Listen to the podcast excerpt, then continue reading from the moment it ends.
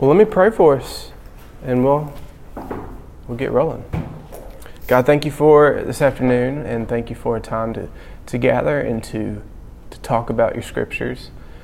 Uh, I pray that after have heard it and read it and talked about it Sunday, and as we discussed today, um, that you would transfer this knowledge that we have into love and obedience. Um, may we never walk out of a Sunday or this room having talked about your word and it not push us to love you more. Uh, so that's our heart as we discuss, not to um, just talk about things, but for it to affect us. So we know that we can't make that happen in our own hearts, that you do that. Your spirit does that in, in us. So we ask that you would do what only you can do to change us, to make us more like yourself, so that we can love you and honor you uh, in everything that we do. So be with us, Father. We ask all this uh, in Jesus' name. Amen. Well, I, I, had a great time thinking through these these portions of Scripture, and um, it was really great to be able to put some stuff on paper and and then to deliver it. So, uh, any any major questions or insights that you guys had, or maybe some aha moments or anything like that?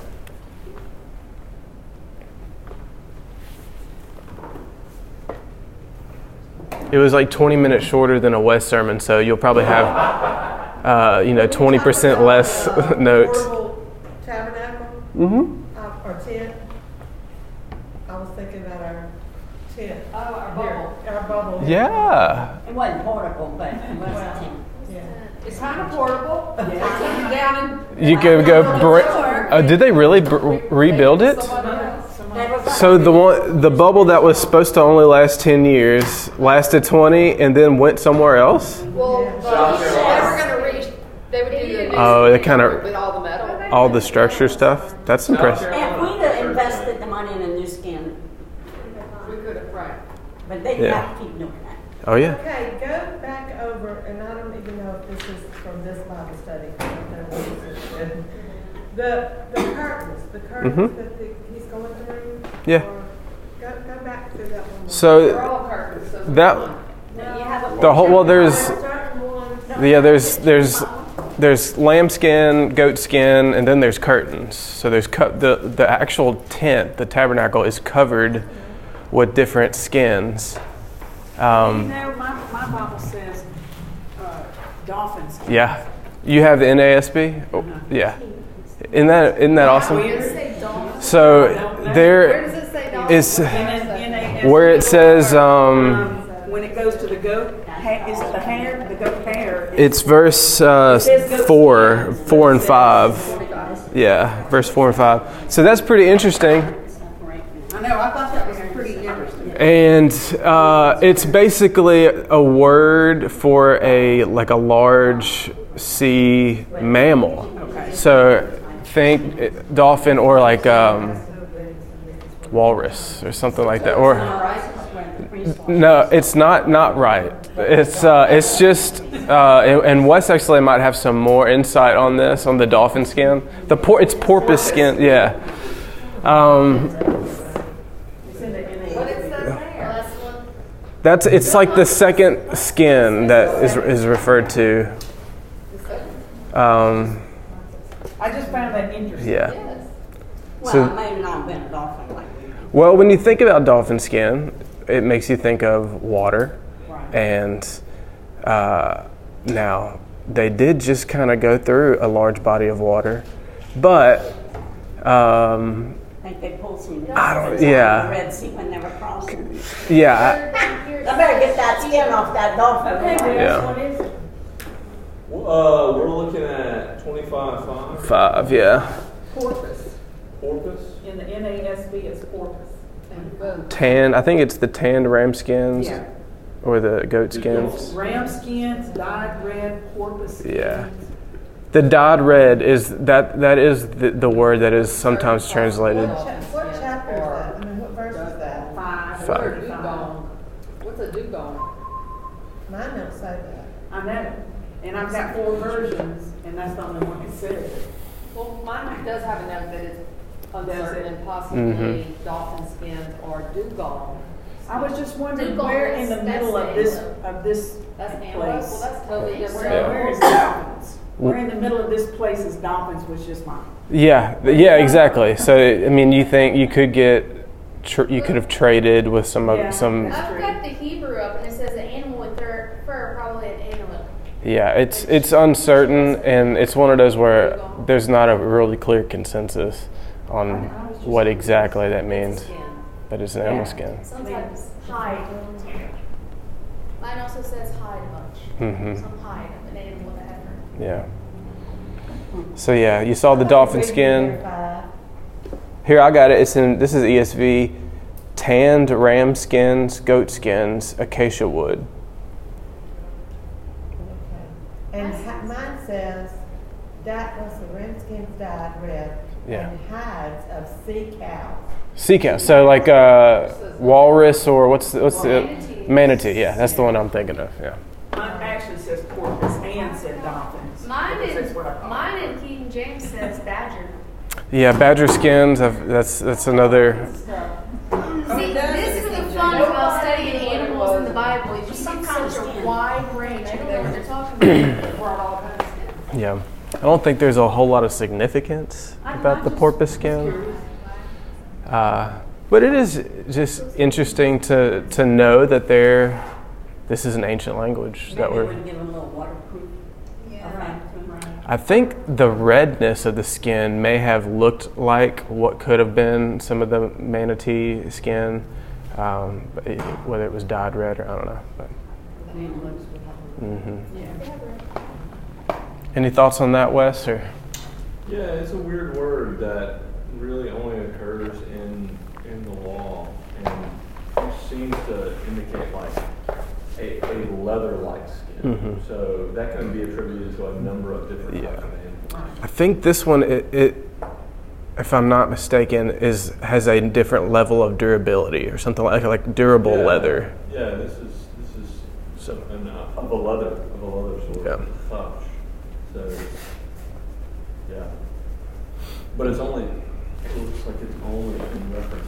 I mean, there's a case in Ezra, or no, actually this is uh, Ezekiel, um, where it refers to a leather-like. Um, uh, like leather-like material for a sandal. So in Ezekiel 16. Yeah. So So it sounds like it's just another type of leather material that was co- was used. yeah. Yeah. I, I told you this the other day, but I, I love the whole, the whole thing, but the whole God desires to dwell among the people and we went to the, to the garden and the tabernacle and the temple and Jesus, I thought that's. hmm Yeah, that that over the last few years has been kind of a, a revelation for me, just to to see how that has picked up throughout the story. Um, so I, I referenced or I hinted at Eden. Uh, so if you want to, you can go to Genesis two if you want. Um, I'm not going to really read anything from it, but so you've got the creation account in Genesis one which is where we had the seven days. And then in Genesis 2, we have a, a different uh, a different look um, at what's happening in creation. We've, this is where we get some of the more specifics, um, and you get these these pretty cool allusions to um, some what I'm going to call spiritual geography. So you've got um, verse 8 says, And the Lord planted a garden in Eden. So that phrase, a garden, or just in Eden, what do, what do we usually say when we talk about the garden?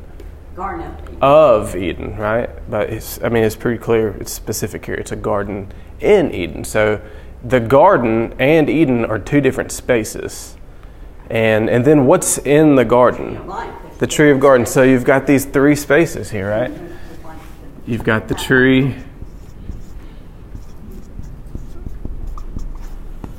And then you've got this garden area. And then all that is in Eden.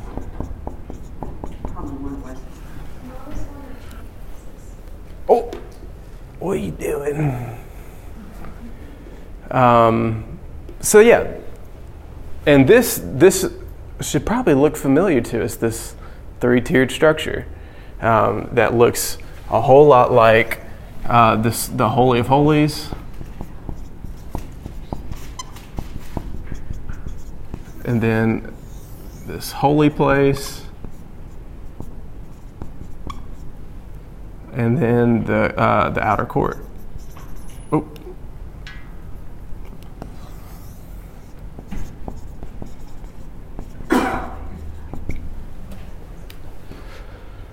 Uh, and we can keep going, and we are going to keep going. So that is um, modeled after what we saw on the mountain, right?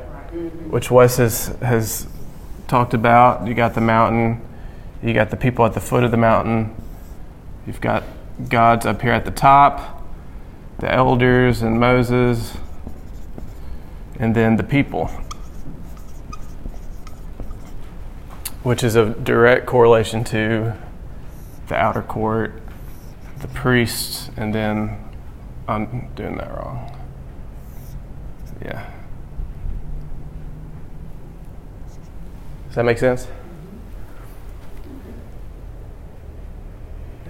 It's the same structure we get for the the temple temple. That's going to be the permanent residence, and then um, what I think is kind of cool is I, I was reading this in Acts Acts one this morning. Acts, I mean Acts one eight that you will be my witnesses in all Judea and Samaria to the ends of the earth. Um, so if we just kind of model that after this structure, we've got witnesses. Um, slash, we'll just call it Jerusalem, because that's where the Spirit comes. And then you got Judea, Samaria. And then you've got the ends of the earth.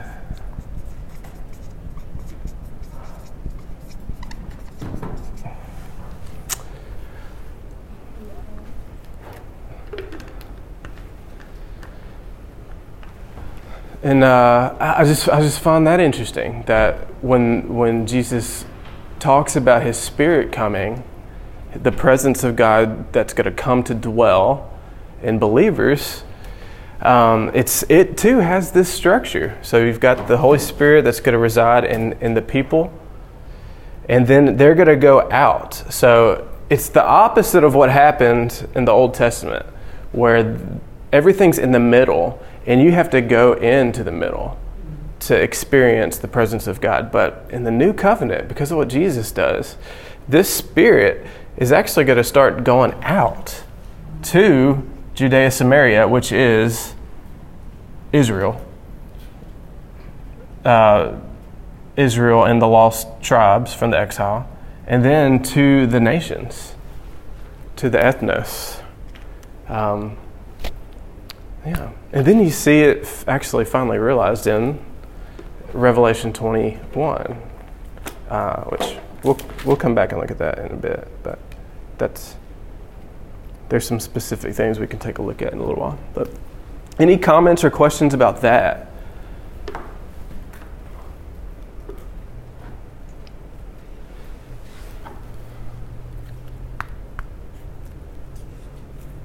Just always in awe that It- It's just amazing. God wants to be with us. Yeah, and the way that he has structured it all in in his word is is remarkable. It- yeah, yeah. I just get I get chills every time I think about it.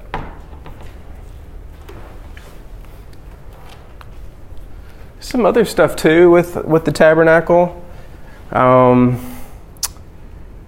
so okay, when in the garden, when Adam and Eve are banished, where are they where are they sent? East. East, right?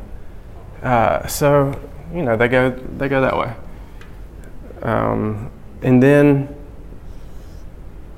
oh yeah, that is east. So you got the tabernacle, and the way that they're supposed to position it, uh, it's as if when they want to enter in to the tent, they come in from the east. Uh, as a reminder that they're able to, they're being invited back into God's presence. It's just those very specific details. It sounds like a small detail to, to enter from the east. Is that why they're looking for the eastern gate? Oh, big time looking the east. Well, I know they're, but Who- is why? who's- Israel, Israel. Oh yeah, Yeah. I, probably so. eastern Yeah, that why? Because that's where you were supposed to enter? yeah. I would imagine Yes, that's where the uh, from This way. yeah, where if they're looking for a, the temple or if they want to rebuild the temple. They know Yeah, the western Yeah. is. The problem Yeah. is they can't find the eastern gates. yeah, And it's because the Muslims have a cemetery there. Yeah, well, But they're still there. They're probably without yeah.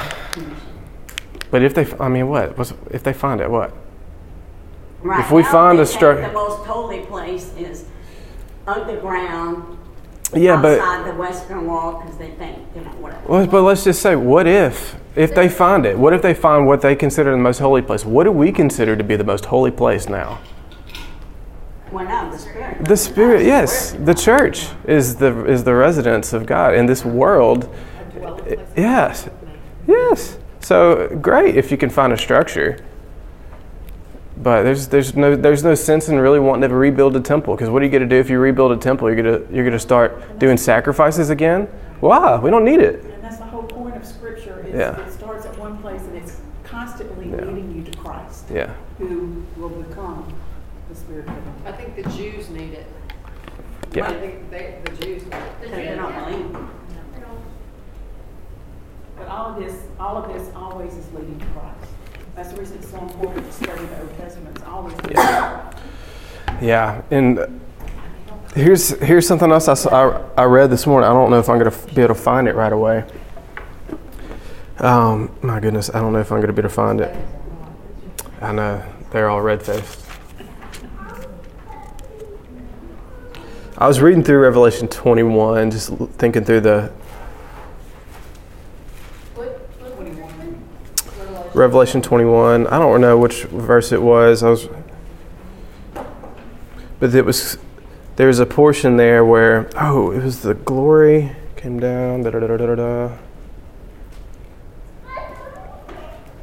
Is it verse three there? Is that where you're talking, where you, the, the tabernacle? I don't know. Honestly, don't know where it is. Come sit. Yeah. Sit, take- There was just this, a portion that I, that caught my attention that there was.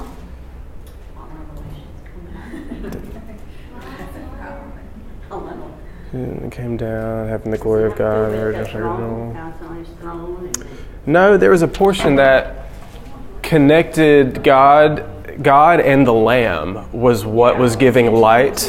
Well, part of, I saw a temple in it for the Lord God. Yes, there it is. Verse 22. I saw no temple in the city, for its temple is the Lord God, the Almighty, and the Lamb.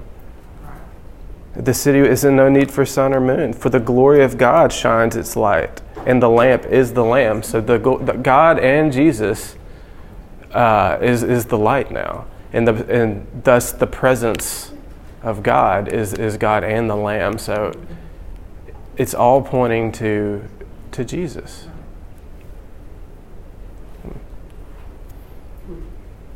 And I saw no temple, it says. I saw no temple. Saw no temple. For the temple Was. was. That's pretty cool. It is. And that's it. It's okay. Any other um, comments? I got a couple things, other things we could look at. Sorry. It's okay. Hey, I'll see you later. Okay. I'll see you later.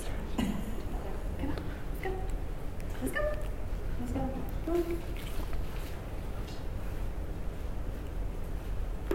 Was there anything that you you just needed some clarity or some uh, to talk through any any deeper?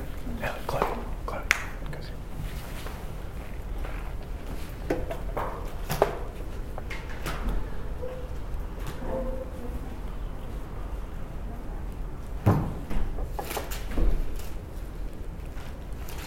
I liked your uh, spiritual inventory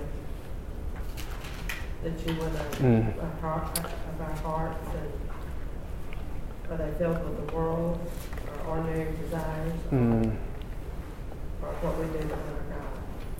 Yeah, if you're anything like me, you could I could go a week or two and very easily just not even think about what's what my heart's accumulating and what what I'm filling it with. So I I've got to be pretty diligent about taking time to to really If I- if I'm dissect. diligent, God knocks me to my knees, so I'm, hmm. he Yeah. yeah. Yeah. Yeah, yeah, that's usually the the options. Either I could take my own time or God will give it to me. So I'm kind of trying to be obedient. Are you saying he gets your attention? He, he absolutely gets my attention. Yeah. And I don't want him to get my, I mean, I want him, I want my attention Yeah. to be on him, but not the way he does it sometimes. Yeah. Yeah, the interesting thing about what, what God is asking the Israelites to bring to Him for the tabernacle are these very valuable, expensive things that are connected with royalty and uh, stuff that is precious the golds, the stones, the fine linens. Um, and because those are, yeah, those are the things that are deserved to be in God's presence. So, that being said, what are we allowing to be in our hearts? That is also the, the residence of, of the presence of God and the Spirit. Um, yeah, so what, what, what does spiritual inventory even look like? What, what should that look like?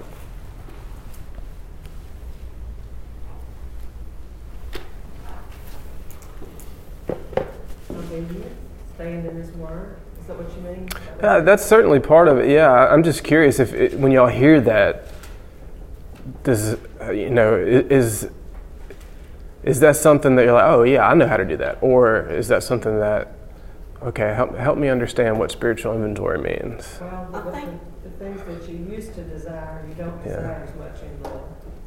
I think of the things I keep doing, I ain't supposed to keep doing. Hmm. You know, like the more you pray for patience, the less you have. You know, stuff like that. It's just, know, I keep doing that. Yeah. I really shouldn't keep doing. Yeah. And I, that's, to me, Yeah, take inventory of it.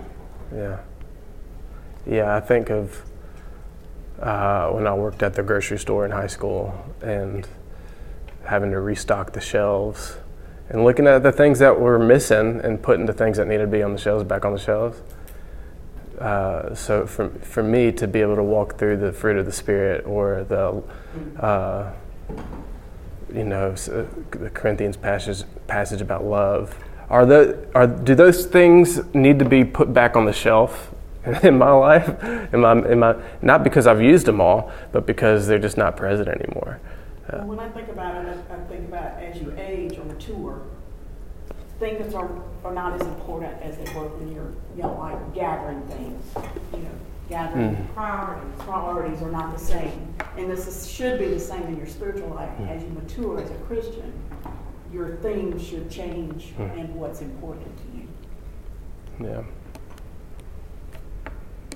yeah I'm trying to think about how to do the spiritual inventory, and I'm thinking about if you don't know what's supposed to be on the shelf, then you don't know what's missing. Yeah. So there is a first step is to know.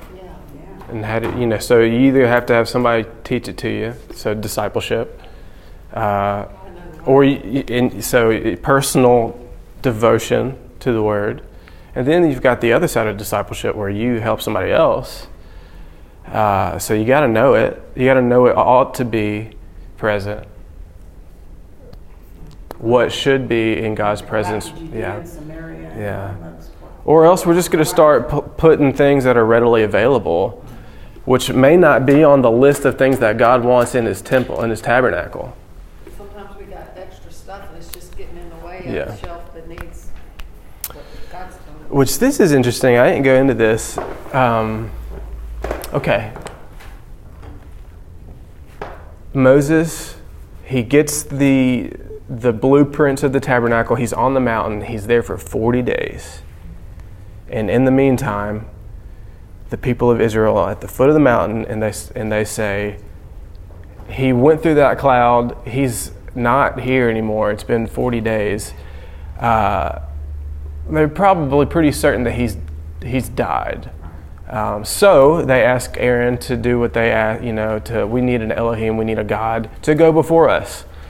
Um, so so we'll talk about this as we talk about the golden calf story. But they um, th- they used those same types of materials like the golds to craft something so that they could uh, they could have something to go between them and, and the Lord. Um, but they didn't do it the way that God had told them to in chapter 25. So they kind of half do it. Uh, and they, they disobey in, in, in the way that, that God has commanded to. So sometimes we could, we could very easily fall into that same pattern where we kind of take you know these the peace the patience but we kind of twist them in a way that uh, doesn't honor god. And we can twist them in a way that we wind up actually worshiping those things. We can worship our own patience. We can worship our own uh, godliness and our own purity and uh, instead of just being thankful for that, that being present in our life because of the grace of god um, I found I found that really interesting as I was reading through that.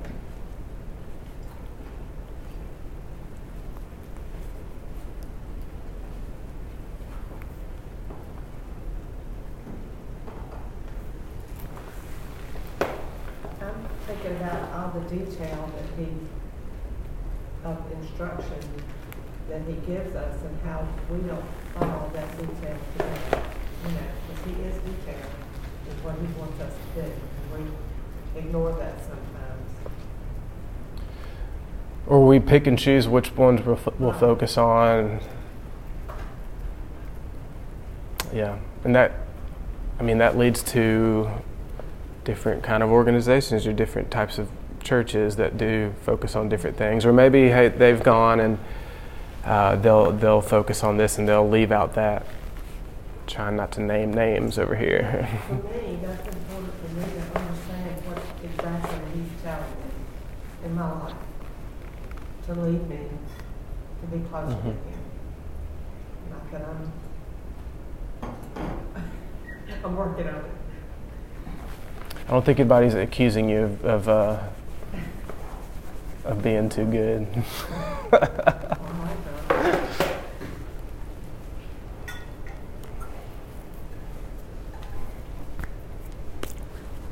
There's another interesting little tidbit about the, uh, as we talk about the things that ought to be in the tabernacle that have been commanded to be in the taberna- tabernacle. You got the gold. There's another item that's listed that is present in both Genesis 2 and Revelation 21. Uh, and it's, it's the gold and the onyx stone. Like, it's in Genesis 2 a- and it's the the land of Eden is described as one of the rivers that flows through the mountain in Eden is described as being filled with gold and, and having all these stone these precious stones one of which is the onyx stone. And so you've got that in the tabernacle. And then in Revelation 21 um, is the description of the new heavens and new, and new earth. And uh, of course, we've probably we're familiar with the streets of gold, um, the pearly gates, which, as I was reading, I was struck by the gates were not called pearly gates. Where is it at? It was the it was a one pearl. A gate is a pearl, um, which was was pretty kind of cool. But you've got in, in verse 20 all, all these stones that are being described, and one of them is right there in verse 20 it says, the fifth onyx. Uh, so, what should we be? I mean, the connection sounds pretty clear. You've got this, this portable dwelling place of God, and the same things are, are being used to describe Eden and this new heavens and, and new earth. So what's what's the significance there?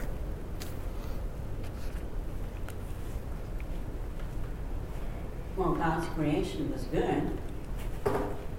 Yeah. So, it's still good. Yeah. In the new kingdom, new heaven, new earth. Yeah. Still good. Yeah, he'll and he'll make it he'll make it good again. Be, you know, it's man who messes things up. Yeah. Yeah. And in between those times, he he gives us a place where he can dwell with us, and it's consistent with these the before and after of uh, of good creation. I'm always struck by the fact he takes what we consider valuable and uses them as stone materials. Yeah, yeah, right. I mean, Well, we put it- We, we value value gold. And God's I like that. Yes. Pavement. yeah, well, uh, I want to set this, and I want to put it on a ring, and I want to put it around my neck, and a and I'll put it up at night in a really protective spot. But uh, God's got to use it as pier and beam. But it's, it's still, to me, it's a picture of the best Yes. God provides for us. Yes. You know? Yeah. You, yes, gold is valuable to us, but God made it and it's be a beautiful thing. Mhm. So He's providing the best, even in the construction or Yeah. whatever you want to call Where the place where God dwells originally and where we will dwell with him again is is the place that has all these things that are incredibly valuable. So not only does God dwell there, so we could say God's holy and the place that he dwells is holy, but he's going to allow us to dwell with him there eternally. So what does that say about us know that we can have it Yes. We can we can join him. And I think the key there is to think about okay, we can join him, but what's the means in which we're able to join him? And it's only through Jesus. The way He provides. Yeah. Yeah. Nothing we do on our own. Yeah.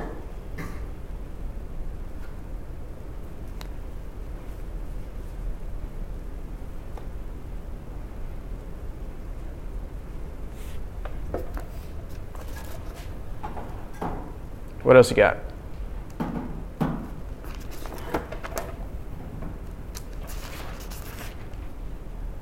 Any comments about um, God wanting to use our time, talent, and treasure for His glory? Well, I always like the, the connection to the fact that it's not actually our time, talent, and treasure, Mhm. it's all his. But he does want us to use it, just like he wants us to, he, he doesn't need us, but he uses us Mhm.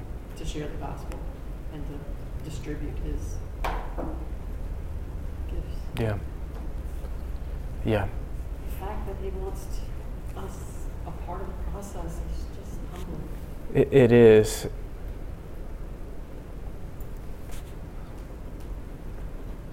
Yeah, but it's not something that was just after Jesus. God says, you know, I think it'd be good to let's give them a shot. It's been consistent from page one. Is he? Yeah, he uses he he describes man and woman as these uh, co-rulers with, who have author- authority over earth and, and and can kind of share in the dominion.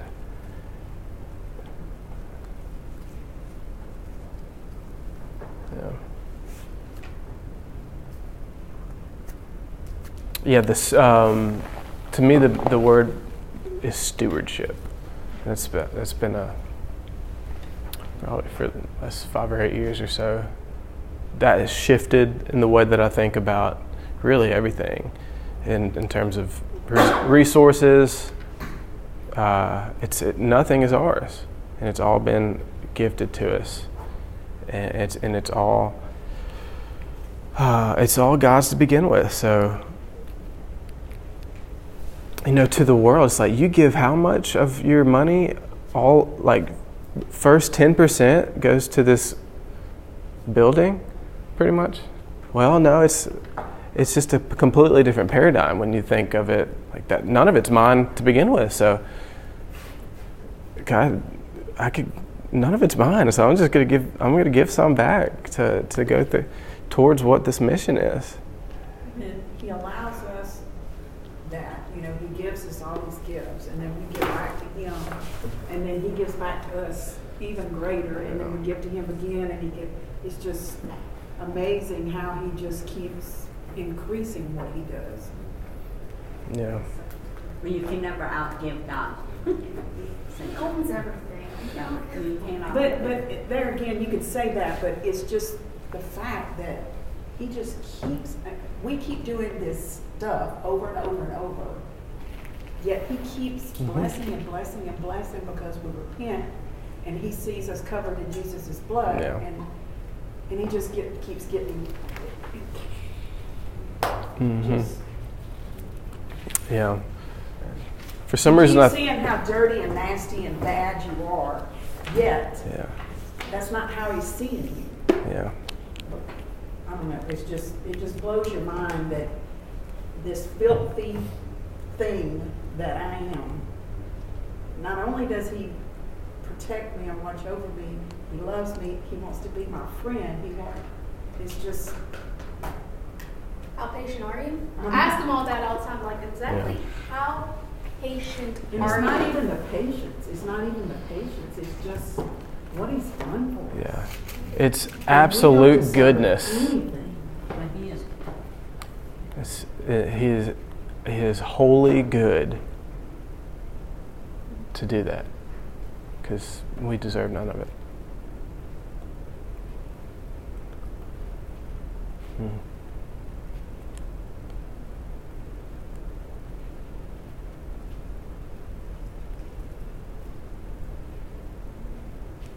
Uh, Somebody had preached one time on this chapter that you, the, I had written in my Bible that God alone initi- initiates fellowship with us, to dwell with us. God provided even the idea of it. You know, He provided the materials from Egypt. He, Yeah. he provided the whole thing, and He initially initiated it all. He gave us everything, as far even the idea, the resources. Uh, he just asked us to. And then he even specifically chose the people that were Yeah. supposed to Mm. focus. And said, I put my spirit in them so that they Mhm. can, Yeah. or put it on. on. Yeah. That's true.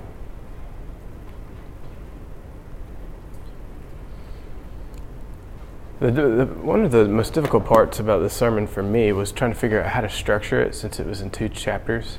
And the two chapters are almost identical up into a certain point. Uh, then just when you get the shift is when they start to actually build. And they actually, well, they don't build yet, but they're starting to actually contribute.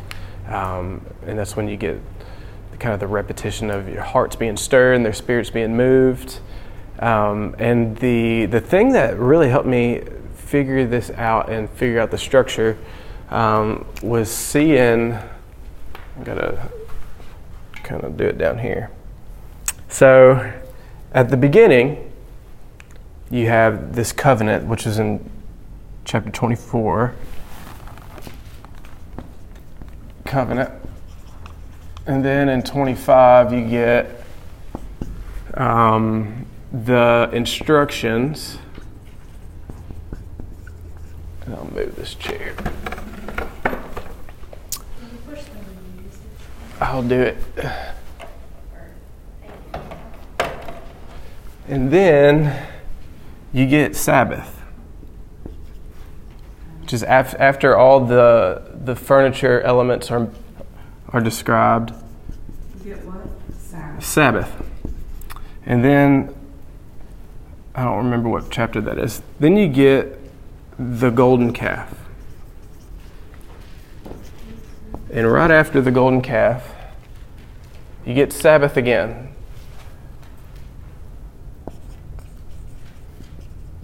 And then after the Sabbath, you get the instruction. And after they build it all, is when the glory dwells in the tabernacle. So, this is in the middle, and they're surrounded by Sabbath. And it's a, it's a bookend. So, really, I should have put Sabbath instruction dwell. But so what what that I think that structure is very very intentional to to describe to us.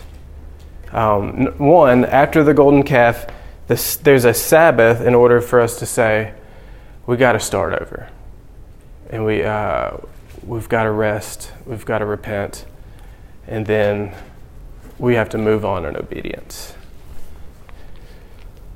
And it was because of that structure that I think it does tell us that even though there is repetition, that the repetition is very specific. And uh, it's things are being repeated as if to say, let's, we gotta, we're starting over, we're gonna try this again.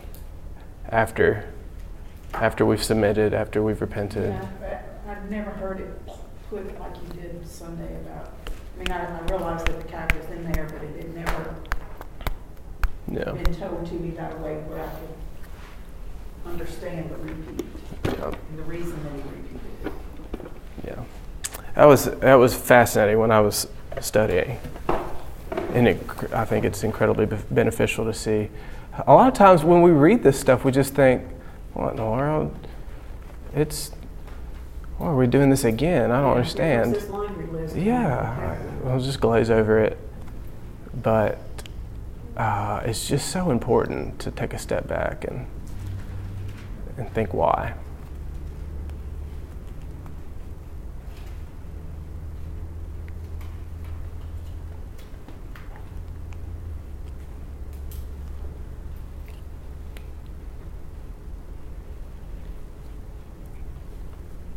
Anything else you guys want to talk about? Are you saying that goes through Exodus with the Yeah. with more instruction and then glory dwells?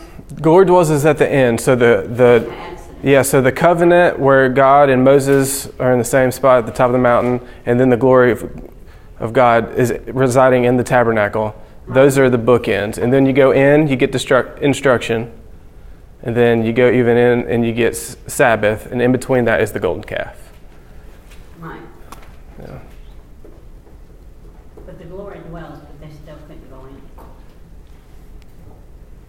Oh yeah, and you yeah, there was something else. Just they needed more Just like they Sabbath. couldn't Yeah. yeah. on the mountain. Yeah. And they couldn't touch the tree, or weren't supposed to touch the tree. There is an incompatibility between Right. humans and God and His majesty. Got any thoughts, Wes? Lots of thoughts. Anything good?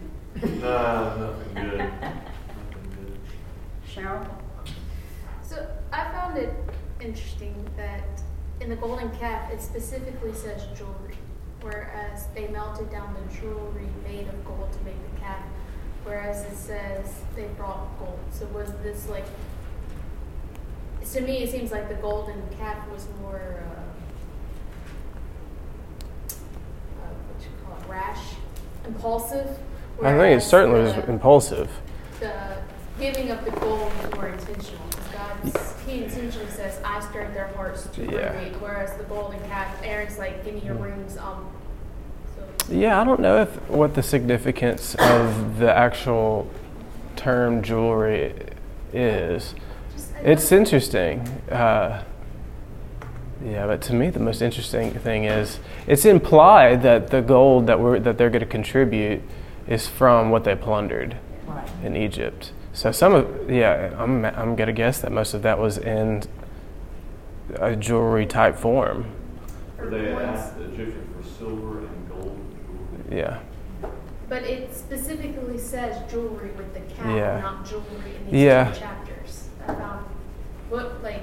Maybe it's to show hearken you back to the what they plundered. It's that they've what what was generous of God, they're actually using to worship another a false god. Yeah. They're using God's generosity to blatantly disobey. Same in guard, in the garden. God- God's generosity. Yeah. I mean, they had all this, Yeah. they had everything they possibly could need, yet they wanted the thing that could not, wasn't supposed to happen. hmm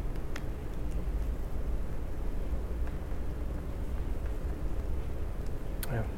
Everything that they needed, but they used it to. Right. go on. To disobey. Yeah, and like I've said, like I said in at one point in the sermon, that we we're no better. Yeah. We do.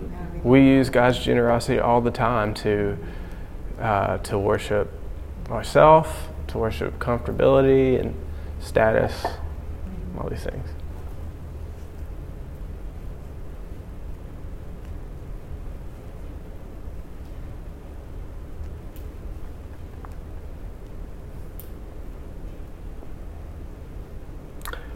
Think that's all I got. So, but we can keep going if you guys got more questions or comments.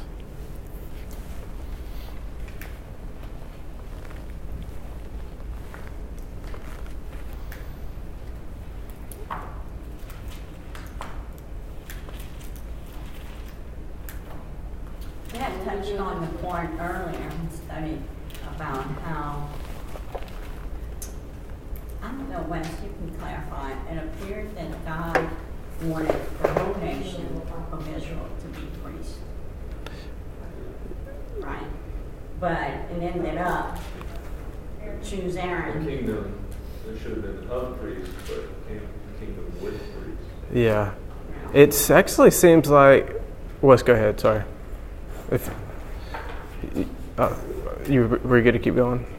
Yeah, the, the expectation was that the people would go up the mountain. But they would all go up and be able to. at the end of 19, 19 and 20, particularly 20, is that they come down and they're fearful and terrified of what they're just seeing on the mountain. And Moses tries to convince them to come up, and they said, You go up for us.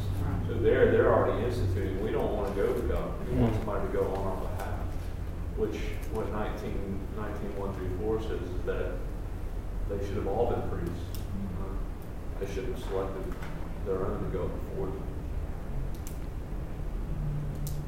Oh, Same So- thing with the kings, you know, he, he sets up this whole system and they're like, we want what everybody else has got, we want a king. Right. Yeah.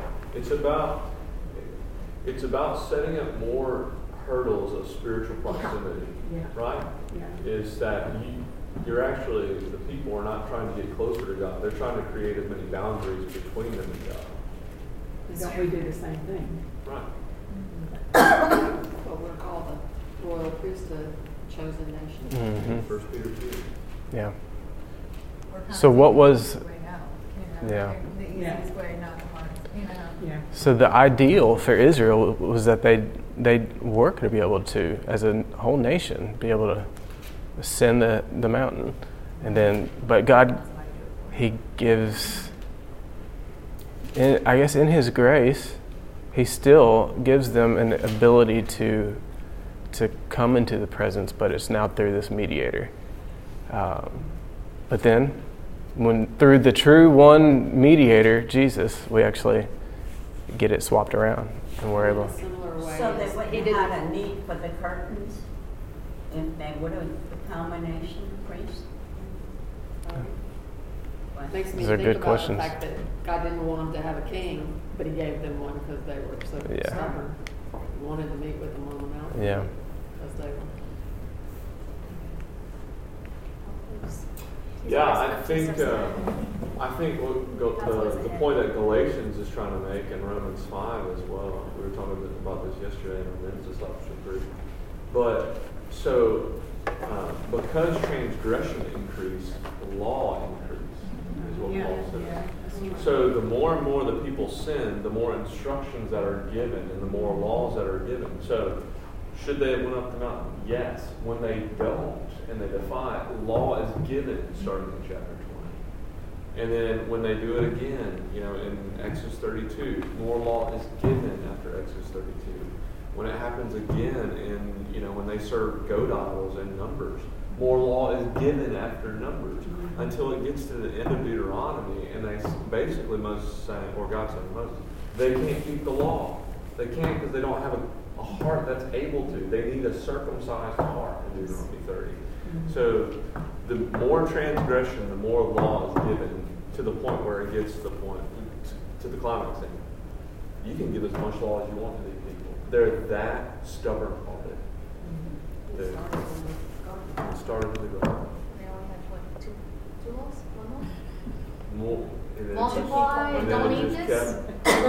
I mean, they, Where- they had two laws in the beginning. Where, where the, the, the rabbis counted up the laws, and it, it, it calculated to six hundred and fourteen. And so, they just basically was saying, And then they, then their corrupt leaders added more. 'cause Yeah, they- then- What, then you what they have- added is well over a thousand. then you have rabbinic sects that create more and more uh, tertiary, tertiary, uh, principles and stuff like that. It's not, that's outside of the, the law of Moses.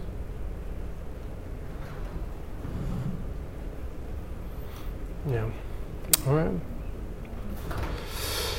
Any prayer requests? Anything going on we need to pray for?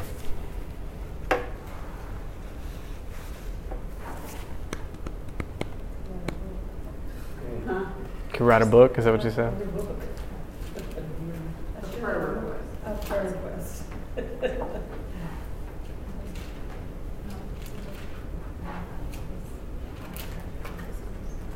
Okay.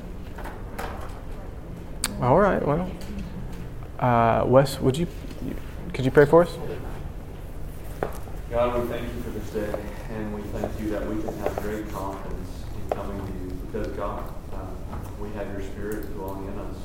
That you are God who wants to be present with his people, and you have come in the person of Jesus Christ, who the fullness of God is pleased to dwell, dwell with.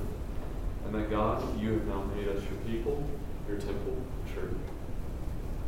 And that God, we wait that day, Lord, when Christ will return, and as Revelation 21 says, that he will return with the new Jerusalem, the new heavens, new earth, and will come like a bride adorned for her husband. And that in that day, it will be said that we are your people, and you are our God. And there will be no more tears, no more mourning, no more sorrow, no more death. We long for that day. Lord, we lift up uh, just uh, each of our requests that have been unsaid, uh, things that we're dealing with, tensions, frustrations, sins, struggles, heartaches, God. And we know that because you are a God who is present near us and present with us, God, that you are a God who also can comfort us in the midst of these things. That you do hear our prayers through Christ Jesus. So Lord, hear these now, and God, if it be your will that you may. It's in Christ and we pray these